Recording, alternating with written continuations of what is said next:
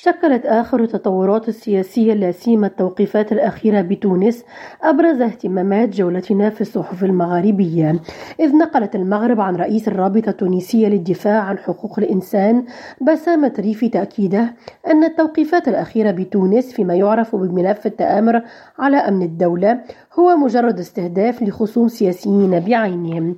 وأوضح كما تقول الصحيفة أن ما يسمى جريمة التآمر على أمن الدولة بتونس تستوجب أركانا منها استعمال العنف ورفع السلاح واختراق أجهزة الدولة.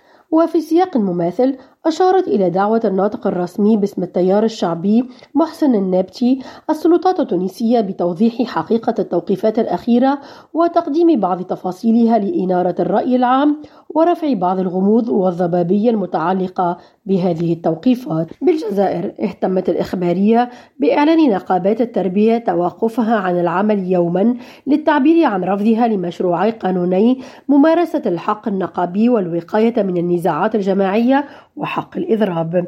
وقالت الصحيفة إن النقابات الجزائرية تطالب بسحب القانونين وفتح نقاش معمق حولهما.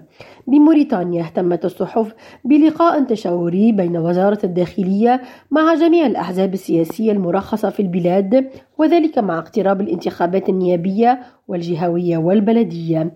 وقالت إن الوزارة الموريتانية ناقشت مع الأحزاب السياسية موضوع لجنة متابعة تنفيذ مخرجات التشاور الذي عقدته الأحزاب السياسية مع وزارة الداخلية في شتنبر الماضي. نرجس بديرة ريم راجو تونس.